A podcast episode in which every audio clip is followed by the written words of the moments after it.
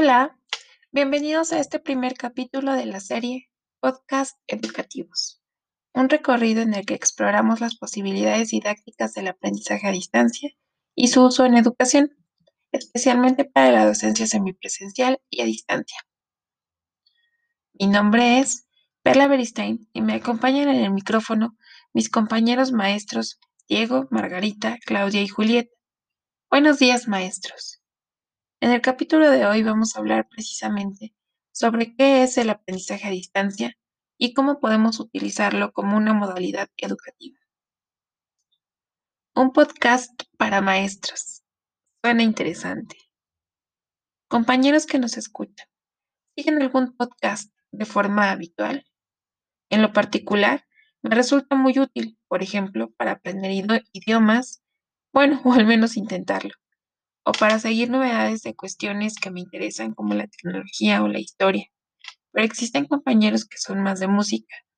Como veremos, es que cualquier área de conocimiento puede utilizar un podcasting para sus contenidos, y en especial este tema que nos tiene dando vueltas la cabeza y vino a cambiar nuestra manera habitual de llevar a cabo el proceso de enseñanza-aprendizaje. Este podcast es un foro en el que mis compañeros docentes nos irán explicando de manera muy detallada cinco subtemas del aprendizaje a distancia. Comenzaremos con el maestro Diego y el subtema ¿Qué es el aprendizaje a distancia? seguido de la maestra Margarita con el subtema Tipos de aprendizaje a distancia. Posteriormente, la intervención de la maestra Claudia con el subtema Diferencias entre el aprendizaje a distancia, aprendizaje en línea y aprendizaje presencial. Y cerraremos con la intervención de la maestra Julieta con el subtema Foda del aprendizaje a distancia. Una servidora será la moderadora de este foro. Como ya lo hemos visto en el último año, la pandemia por coronavirus o COVID-19 ha obligado a toda la comunidad escolar a enseñar y aprender a distancia. En los primeros meses, la mayoría de nosotros no estábamos preparados para semejante reto, pero con el paso de los días Tuvimos que ir modificando nuestra forma de enseñar y nuestra manera de aprender. Por eso consideramos que este es uno de los temas que más ha dado de qué hablar. Sin más preámbulos, comenzamos. Adelante, maestro Diego, por favor. Saludo con gusto a los seguidores de este podcast. Me corresponde hablar sobre educación a distancia. La educación a distancia consiste en la enseñanza a distancia al estudiante, es decir, no existe un ámbito académico, físico o tangible, sino más bien el ámbito que comparten docentes y alumnos se encuentra como una construcción virtual. Las características de educación a distancia son la separación del espacio entre profesor y alumno. Esta es una de las características que comparten todos los sistemas de educación a distancia, ya que el proceso de aprendizaje es libre y depende en gran medida de las capacidades de razonamiento del alumno.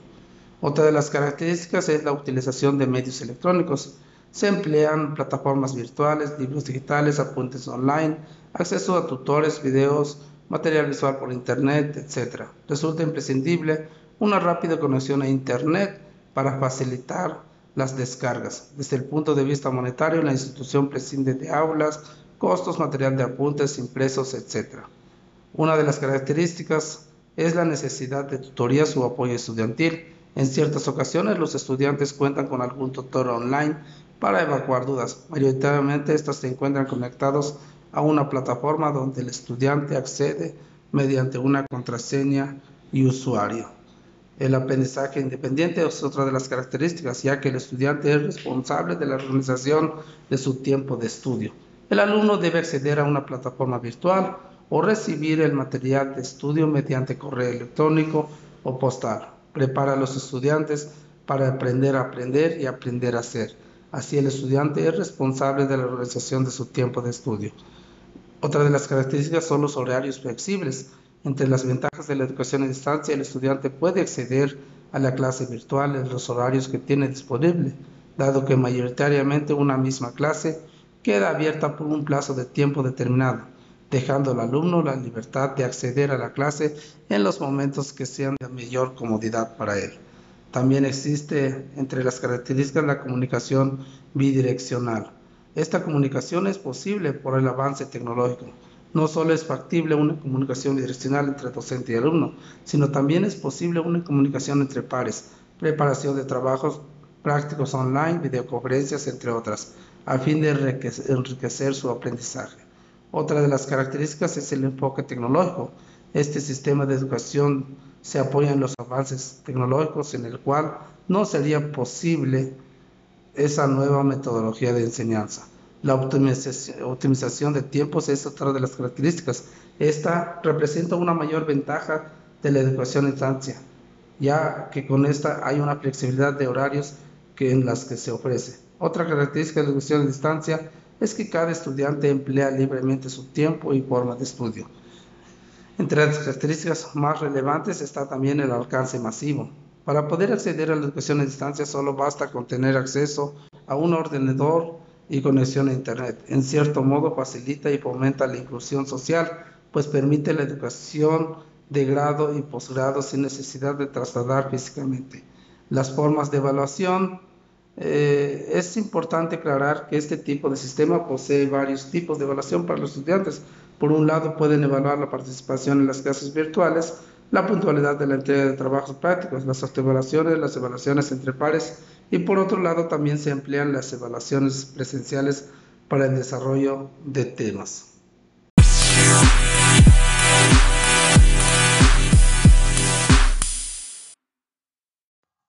Gracias, maestro Diego, por su intervención. Sin duda nos ha orientado firmemente en las características del aprendizaje a distancia. Ahora damos paso a la maestra Margarita. Bienvenida, maestra.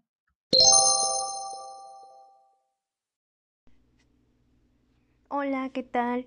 En este foro de aprendizaje a distancia, yo quiero compartir algunos tipos que pueden surgir en esta variante. Por ejemplo, tenemos el aprendizaje sincrónico. Sincrónico significa que tanto docente y alumnos estarán en un momento determinado en el tiempo, van a coincidir y juntos van a poder construir y compartir conocimientos y aprendizajes. Por otro lado, está una variante asincrónica. Asincrónica significa que no van a coincidir en el tiempo. Esta es un poco más flexible, de acuerdo a las necesidades y oportunidades de los alumnos. En esta manera asincrónica necesitamos más autonomía y más responsabilidad. Tenemos otra variante que es una variante semipresencial.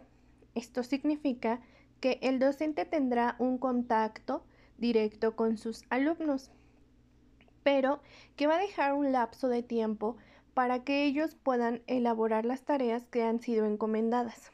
Finalmente, regresarán con el docente y entonces el docente podrá dar una retroalimentación y podrá hacer una evaluación.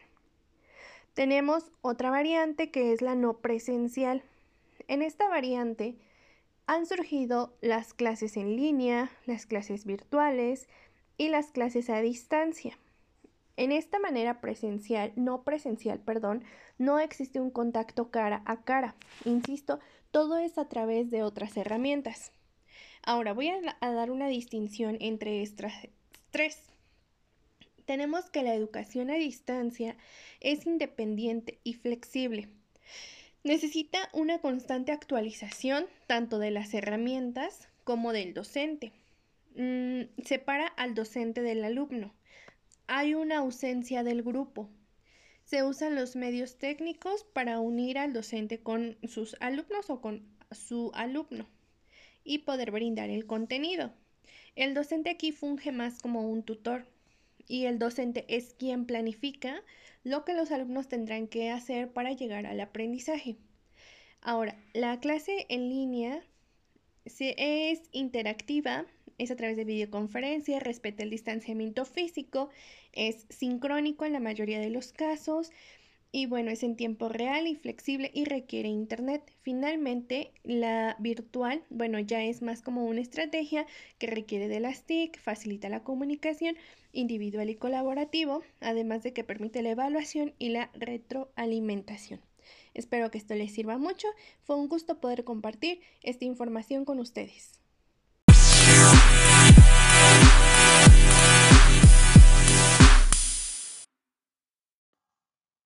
Gracias, maestra Margarita. Qué interesante es poder distinguir los tipos de aprendizaje a distancia. Ahora tenemos en el micrófono a la maestra Claudia. Adelante, maestra.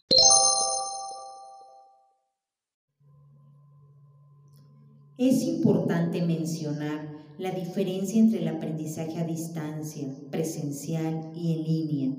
Aprendizaje a distancia. La tecnología se utiliza para implementar los procesos de aprendizaje. El aprendizaje autodirigido supone mayor autonomía de los estudiantes. El proceso de enseñanza se fundamenta en materiales escritos. El estudiante tiene mayor control en su meta. La enseñanza es individualizada. El alumno se responsabiliza de su propio progreso. El estudiante adquiere los conocimientos, habilidades y un pensamiento crítico creativo. Aprende a resolver problemas complejos. Aprendizaje en línea. Facilita el aprendizaje personalizado. Crea nuevas comunidades de aprendizaje. Utiliza nuevos medios digitales propicia una actitud positiva para trabajar en entornos colaborativos, aprendizaje mediante autonomía y autogestión. Se apoya en el aprendizaje situado, conecta el aprendizaje formal y el aprendizaje informal, mejora la comunicación y la administración, habilita el aprendizaje en cualquier momento y en cualquier lugar, asegura un uso más productivo del tiempo que pasamos en clase. Promueve un aprendizaje independiente. Utiliza nuevos medios digitales. Hace posible la optimización del tiempo y del espacio. Novedad en las formas de evaluación. Actitud positiva para trabajar en entornos colaborativos. Aprendizaje autónomo y autogestión. Es un proceso en el que da lugar las TICs, facilita la continuidad de la experiencia de aprendizaje. Aprendizaje presencial. Los aprendizajes están marcados por el plan de trabajo y la enseñanza homogénea. Agilidad en la resolución de consultas y dudas. Presencia del profesor y del estudiante. Evaluación subjetiva y numérica. El docente cumple un papel protagónico. La utilización de recursos presenciales el proceso de enseñanza y aprendizaje está en una dimensión espacio-temporal. Se establecen procesos de comunicación verbal y no verbal. El profesor tiene función de enseñar. Existe una rutina de clases y estudio, clases más adaptadas al grupo, posibilidad de un trato más cercano, proceso memorístico por parte del alumno, la planificación de la acción formativa a través de sesiones, la conciencia en el espacio y en el tiempo, un número reducido de participantes por cada sesión.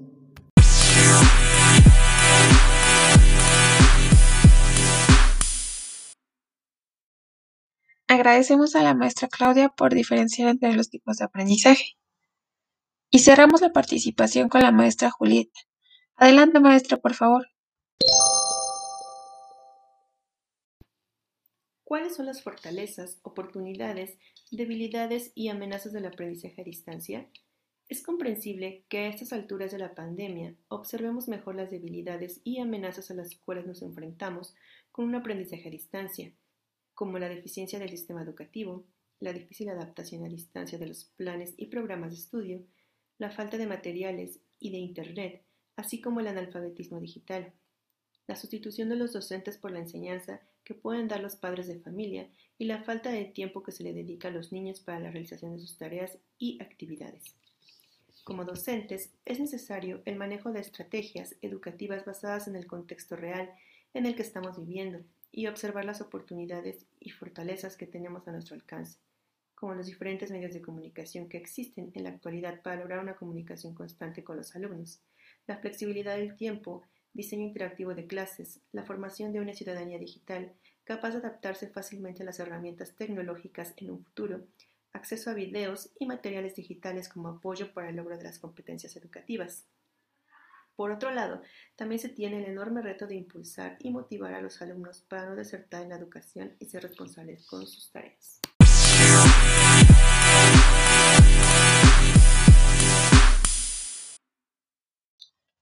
Gracias, maestra Julieta, por compartir con nosotros el FODA sobre el aprendizaje a distancia. Amigos, escuchas, esto ha sido todo por el primer podcast. Gracias por su atención. Hasta la próxima.